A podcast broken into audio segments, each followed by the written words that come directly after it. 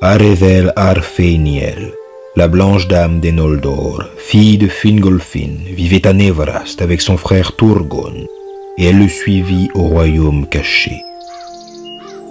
Mais elle se lassa bientôt des murailles de Gondolin, désirant chaque jour davantage parcourir à nouveau les vastes plaines et cheminer dans les forêts comme elle se plaisait à le faire à Valinor. Et quand il se fut écoulé 200 ans après l'achèvement de Gondolin, elle demanda à Turgon la permission de s'en aller. Longtemps il la lui refusa, tant cela lui déplaisait.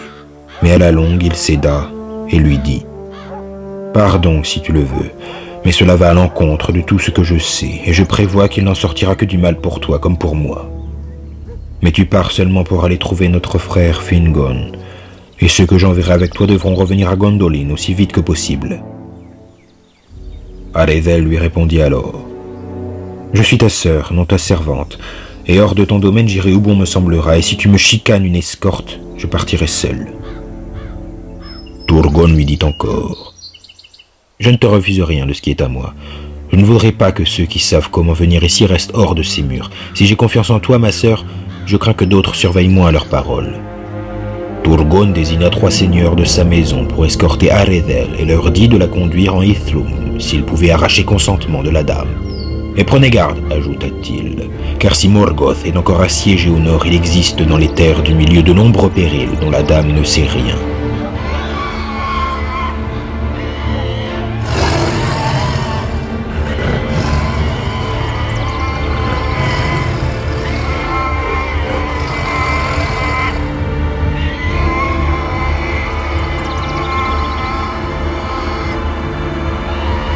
Puis Aredel quitta Gondolin, son Turgon le cœur lourd.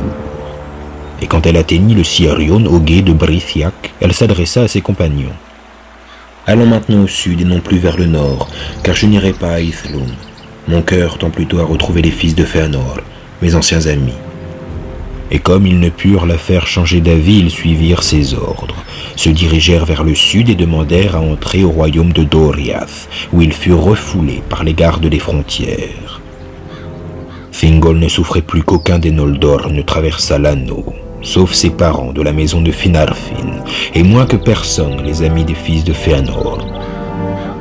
Ainsi le garde dit à Aredel Pour aller au pays de Kelegorm comme tu le souhaites, madame, tu ne peux d'aucune manière traverser le royaume du roi Thingol.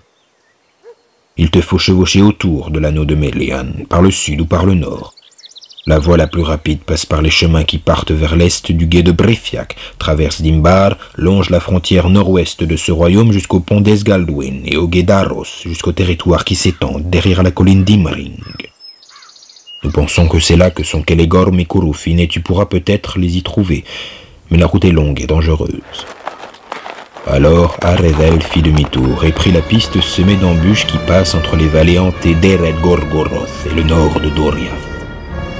À mesure qu'ils approchaient de la contrée maléfique, d'Andun Gortheb, les cavaliers s'enfonçaient dans l'ombre et Arevel finit par se perdre, séparé de son escorte.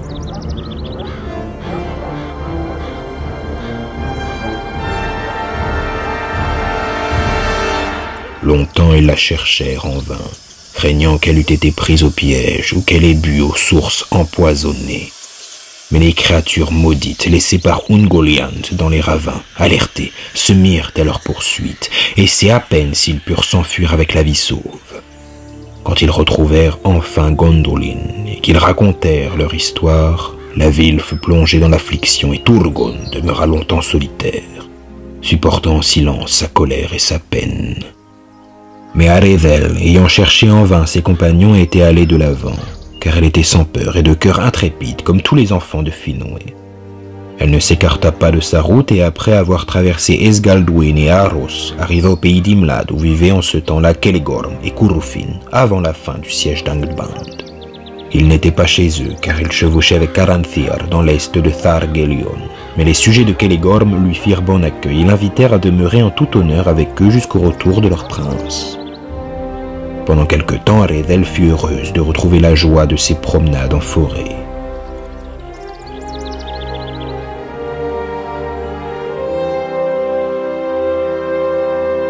Mais l'année s'avançait et gormes ne rentraient pas. Alors l'impatience la reprit et elle se mit à chevaucher de plus en plus loin, toute seule, recherchant les chemins nouveaux et les clairières inconnues. Et il arriva qu'au déclin de l'année, Arezel descendit au sud du pays d'Imrad, qu'elle traversa le Kelon et qu'elle se retrouva soudain prise au piège de Nan Elmoth.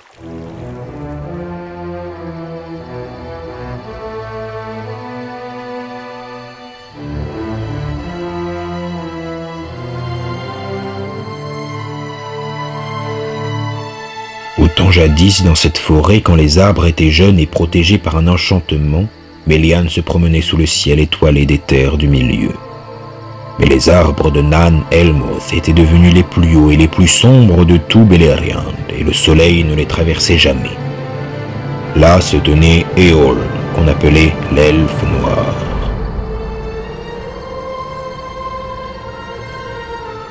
Il avait fait partie de la maison du roi Thingol, mais il s'était toujours senti mal à l'aise et inquiet au royaume de Doriath. Et quand l'anneau de Melian entoura la forêt de Région où il vivait, il s'enfuit jusqu'à Nan Elmoth. Il vivait là, dans une ombre profonde, aimant la nuit et la lueur crépusculaire des étoiles. Il évitait les Noldor, les tenants responsables du retour de Morgoth qui avait troublé la paix de Beleriand, et il préférait les nains à tous les anciens peuples des elfes. Les nains apprirent de lui beaucoup de ce qui s'était passé au pays des Eldar. Le commerce que faisaient les nains depuis les montagnes bleues empruntait deux routes pour traverser l'est du pays de Beleriand. Celle du nord qui allait vers le Guédaros passait près de Nan Elmoth. C'est là que Eol rencontrait les Naogrim et conversait avec eux. À mesure que leur amitié grandit, il allait parfois séjourner quelque temps chez eux, dans les maisons souterraines de Nogrod ou de Belegost. Il y apprit l'art de travailler le métal et y devint très habile.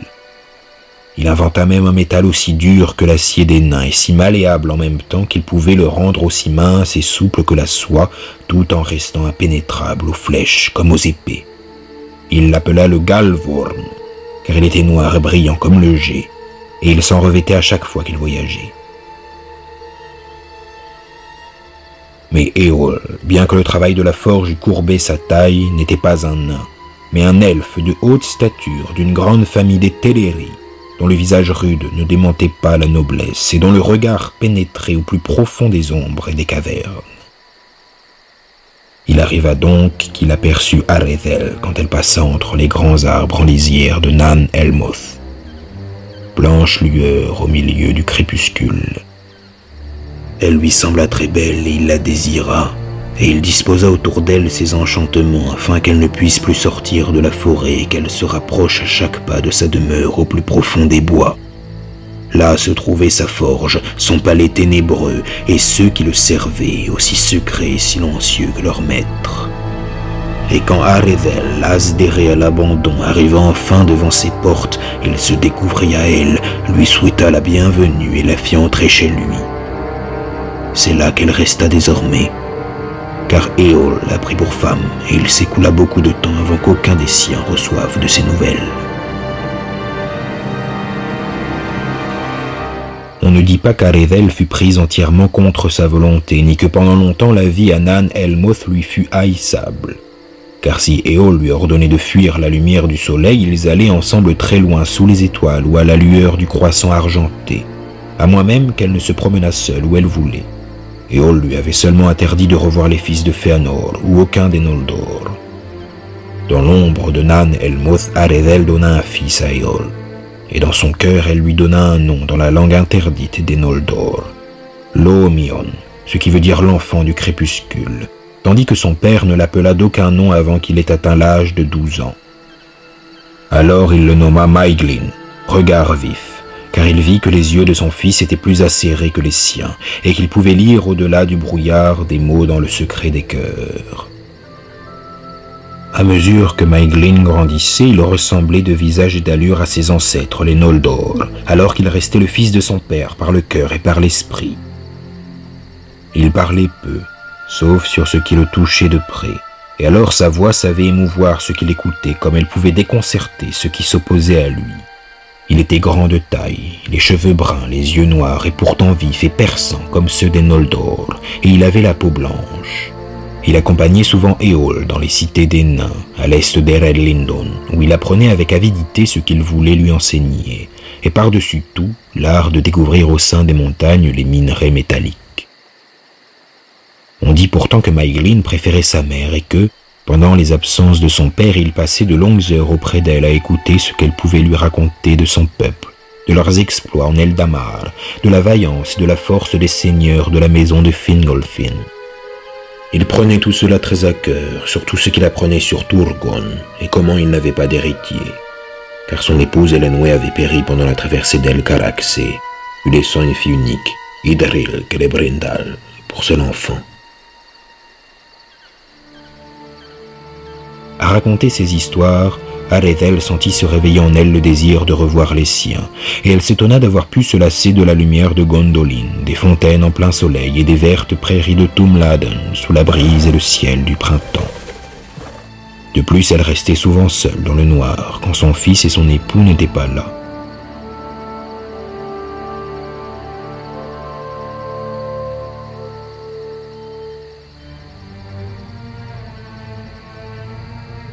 Ces récits provoquèrent les premières querelles entre Eol et Maeglin, car Maeglin ne pouvait rien faire pour que sa mère lui révèle l'endroit où demeurait Turgon et le moyen d'y parvenir. Mais il attendait son heure, sûr de lui arracher son secret, ou peut-être de lire dans son esprit quand elle ne serait pas sur ses gardes. Cependant, il voulait d'abord voir les Noldor et rencontrer les fils de Fëanor, ses parents, qui vivaient à peu de distance.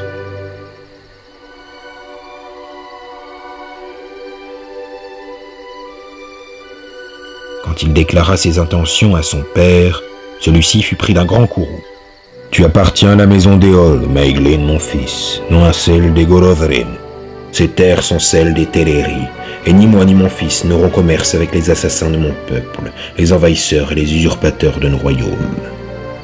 En cela tu m'obéiras ou je te tiendrai enchaîné.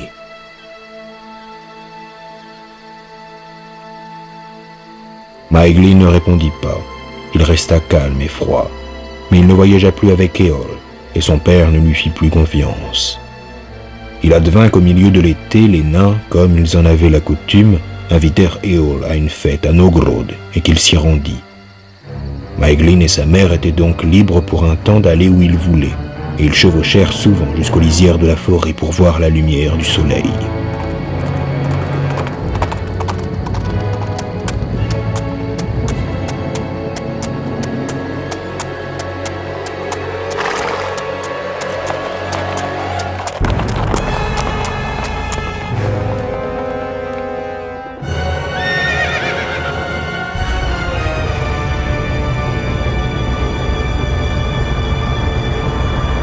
Maeglin sentit dans son cœur le brûlant désir de quitter Nanelmoth à jamais, et il s'adressa à Arethel.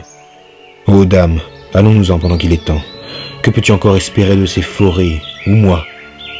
Ici nous sommes captifs, et pour moi je n'en attends plus rien, car j'ai appris tout ce que savait mon père, et tout ce que les Naugrim veulent bien me révéler.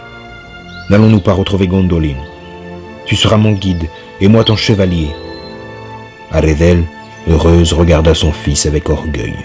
Ils dirent aux serviteurs d'Éol qu'ils allaient à la recherche des fils de Fëanor, et ils chevauchèrent jusqu'à l'extrême nord de Nan Elmoth, traversèrent le cours du Kelon, au pays d'Imlad, là où il est encore étroit, puis le Guedaros, et ils continuèrent vers l'ouest le long du royaume de Doriath.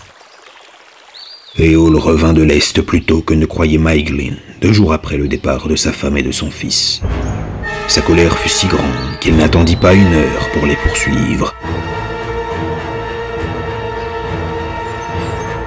il fut au pays d'Imlad, il put maîtriser sa rage et avancer avec précaution, se souvenant du danger, car Kelegorm et Kurofin étaient de puissants seigneurs qui ne l'aimaient guère, et de plus, Kurofin était un être d'humeur batailleuse. Mais les éclaireurs d'Aglon avaient suivi les traces des fugitifs jusqu'au Guedaros, et Kurofin, sentant qu'il se passait des choses étranges, sortit de la passe vers le sud pour établir son campement près des guets. Avant qu'Éol eût traversé Himlad, il fut surpris par les cavaliers de Kurufin et mené jusqu'à lui. Alors Kurufin dit à Éol Qu'est-ce qui t'amène dans mes terres, elfe noir? Une affaire urgente peut-être, pour faire voyager de jour celui qui étend le soleil? Éole, sentant le danger, ne prononça pas les paroles cruelles qui emplissaient son esprit. J'ai appris, Seigneur Kurufin, que mon fils et ma femme, la blanche dame de Gondolin, sont venus te rendre visite lorsque j'étais absent, et il m'a paru convenable de venir les rejoindre. Alors Kurufin lui rit au nez et lui dit Ils auraient pu trouver chez moi un accueil plus frais qu'ils n'auraient espéré si tu les avais accompagnés, mais peu importe, car ce n'était pas leur but. Il n'y a pas de jour qu'ils ont traversé Arosiak pour courir vers l'ouest. Il paraîtrait que tu cherches à me tromper, à moins que tu ne l'aies été toi-même. Alors, Seigneur, répondit Éole, peut-être consentiras-tu à me laisser aller chercher la vérité de cette histoire. Je te laisse aller, mais ne t'aime point, dit Korofin. Plus tôt tu quitteras mes terres, plus je serai content.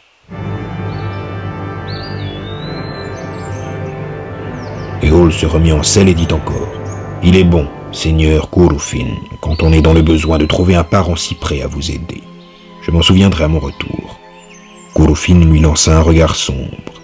Ne fais donc pas montre devant moi du titre de ta femme, car ceux qui volent les filles des Noldor pour les épouser sans dot ni consentement n'y gagnent aucune parenté.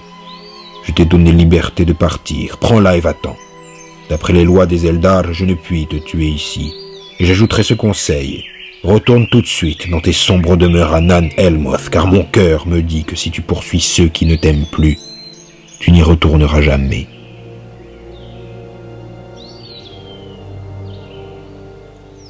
Éole alors s'enfuit en toute hâte, le cœur plein de haine contre tous les Noldor, car il avait compris que Maeglin et Aredel étaient partis pour Gondolin. La colère et la honte de s'être fait humilier lui fit traverser les Guédaros et courir sur les traces des fugitifs. Mais, bien que ceux-ci ignorassent qu'ils étaient suivis, et bien qu'Éole eût le cheval le plus rapide, il ne put les voir avant qu'ils n'eussent atteint le Bréfiac et abandonné leurs chevaux.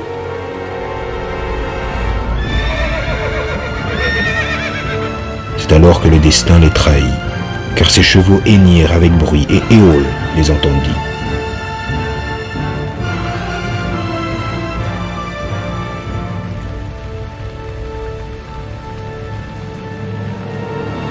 Il courut comme le vent et aperçut de loin la blanche robe d'Aredel qui lui montra le chemin qu'elle allait prendre pour rejoindre le passage secret à travers les montagnes.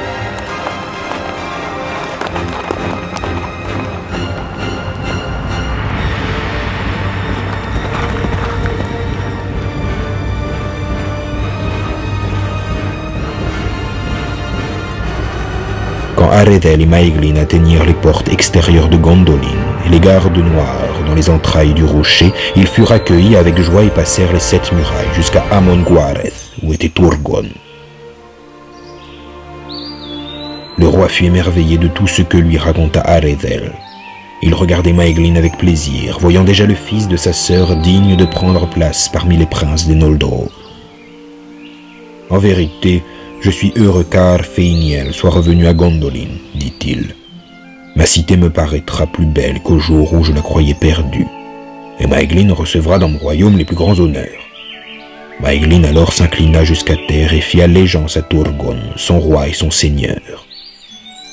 Il reconnut son autorité, mais ensuite il ne dit mot et ouvrit grand les yeux, car la joyeuse splendeur de Gondolin dépassait tout ce qu'il avait imaginé d'après les récits de sa mère.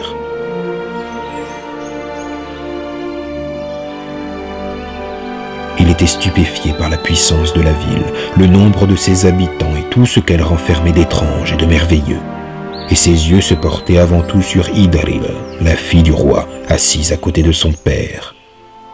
Car elle avait la couleur dorée des Vanyar, les ancêtres de sa mère.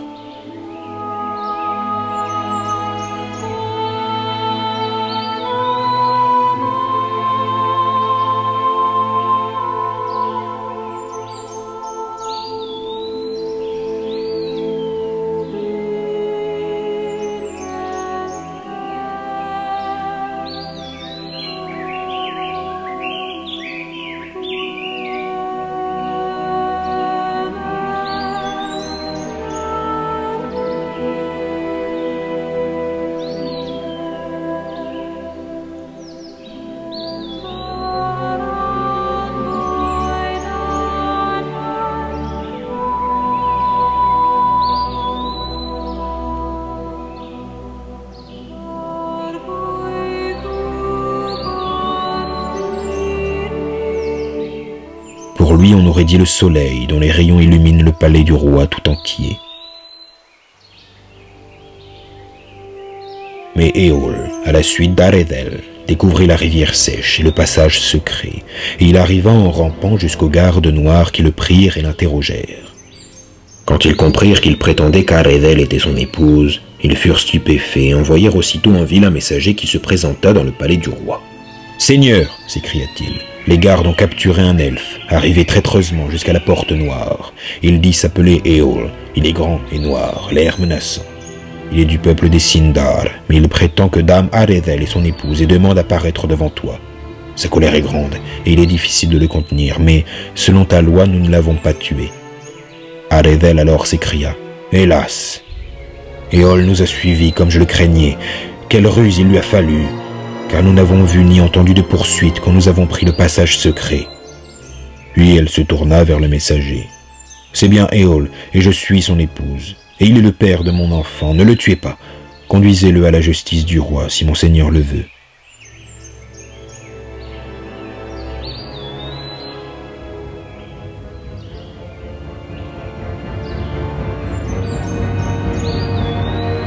Il fut fait ainsi. Éole fut amené dans le palais du roi et se tint debout devant le trône avec un sombre orgueil.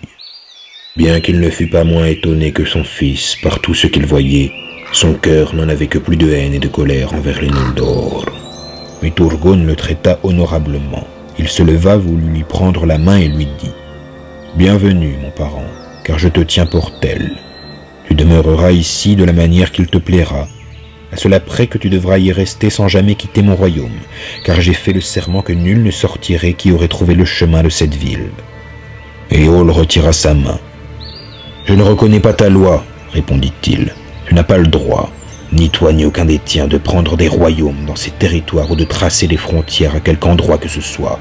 C'est ici le pays des Teleri où vous avez apporté la guerre et la confusion par votre orgueil injuste. Peu vos secrets. Je ne suis pas venu vous espionner mais reprendre ce qui est à moi, ma femme et mon fils. Mais si tu prétends avoir un droit sur Aredel, ta sœur, elle peut rester que l'oiseau rentre dans sa cage. Bientôt elle y dépérira comme il l'a fait auparavant. Mais pas Maiglin. Vous ne me prendrez pas, mon fils. Viens, Maiglin, fils d'Eol. Ton père te l'ordonne. Quitte la maison de tes ennemis, des assassins de ton peuple, ou sois maudit. Mais Maiglin ne répondit rien. Turgon alors remonta sur son trône. Il saisit le sceptre de la loi et parla d'une voix sévère. Avec toi, elfe noir, je ne débattrai pas. Tes forêts sans soleil ne sont défendues que par les épées des Noldor. Tu ne dois qu'à mon peuple de pouvoir y errer en liberté, et si ce n'était pour eux, il y a longtemps que tu serais enchaîné à creuser au plus profond des cavernes d'Angband. Ici, je suis le roi, que tu le veuilles ou non, ma sentence fait loi. Tu n'as qu'un seul choix, rester ici ou mourir ici, et il en est de même pour ton fils.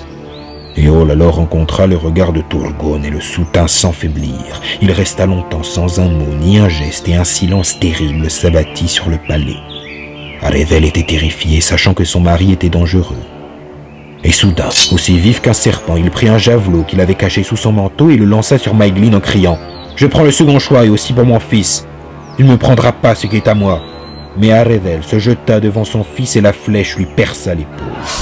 Éole fut terrassé par une foule de gens qui l'enchaînèrent et l'emmenèrent. Tandis que d'autres s'occupaient de sa femme, Maeglin regarda son père et resta silencieux. Il fut décidé qu'Éole serait amené le lendemain devant le jugement du roi. Aredel et Idaril implorèrent sa miséricorde. Mais, dans la soirée, Aredel fut prise par la fièvre, bien que la blessure eût paru légère. Elle s'enfonça dans la nuit et mourut avant le jour. Car la pointe du javelot était empoisonnée et personne ne s'en rendit compte avant qu'il ne fût trop tard. Ainsi, quand Éole fut amené devant Turgon, il n'y trouva nulle miséricorde et il fut conduit au Karagdur, un gouffre de pierre noire au nord de la colline de Gondolin, pour y être précipité depuis les remparts de la ville. Maeglin regardait toujours sans rien dire, et enfin Éole s'écria. Ainsi tu abandonnes ton père et ta famille, fils Malaki. Alors c'est ici que tu perdras tout espoir, ici aussi que tu mourras de la même mort que moi. Puis ils le jetèrent dans le Karagdur, et ce fut sa fin, et elle sembla juste à tous ceux de Gondolin. Mais Idaril en fut troublé, et, depuis ce jour, elle perdit confiance en son peuple. Maeglin prospéra, il gagna en renom dans la cité, loué par tous et en grande faveur auprès du roi, car s'il apprenait avec ardeur tout ce qu'il pouvait, il avait aussi beaucoup à enseigner. Il rassembla autour de lui les plus doués pour la mine et pour la forge et alla explorer les Ekoriath, où il trouva de riches gisements de plusieurs métaux. À tous, il préférait le fer le plus dur de la mine d'Ankhabar au nord des Koriath, où il amassa un trésor d'acier et de métaux forgés, et ceux de Gondolin gagnèrent à cela des armes plus fortes et plus tranchantes, ce qui le rendit précieux pour l'avenir. Maeglin était de bons conseils, sage et prudent, mais cependant courageux et plein d'audace quand il le fallait. Et cela fut vérifié plus tard, quand va l'année funeste, Nirnaeth Arnoediad, quand Turgon ouvrit ses remparts et s'avança vers le nord au secours de Fingon.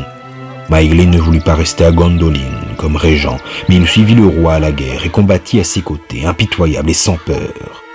Ainsi la fortune de Maeglin semblait sans nuage. Il s'était élevé aux côtés des plus grands et parmi les plus illustres princes des royaumes Noldor. Il ne cédait qu'à un seul. Son cœur pourtant restait caché, et si tout n'allait pas comme il voulait, il souffrait en silence, dissimulant si bien ses pensées que nul ne pouvait les deviner, si ce n'était Idaril Brindal. Depuis ses premiers jours à Gondolin, Maeglin portait en lui une douleur sans cesse grandissante qui réduisait à rien toutes ses joies. Il aimait la beauté d'Idril et la désirait sans espoir. Les Eldar ne se mariaient pas entre si proches parents et jusqu'alors personne n'avait voulu le faire. Quoi qu'il en fût, Idaril n'aimait pas du tout Maeglin, et d'autant moins qu'elle connaissait ses sentiments. Il lui semblait porter en lui une étrange perversion, et depuis les Eldar en ont toujours jugé ainsi, comme un fruit maudit du massacre fratricide, par quoi l'ombre de la malédiction de Mandos venait ternir le dernier espoir des Noldor.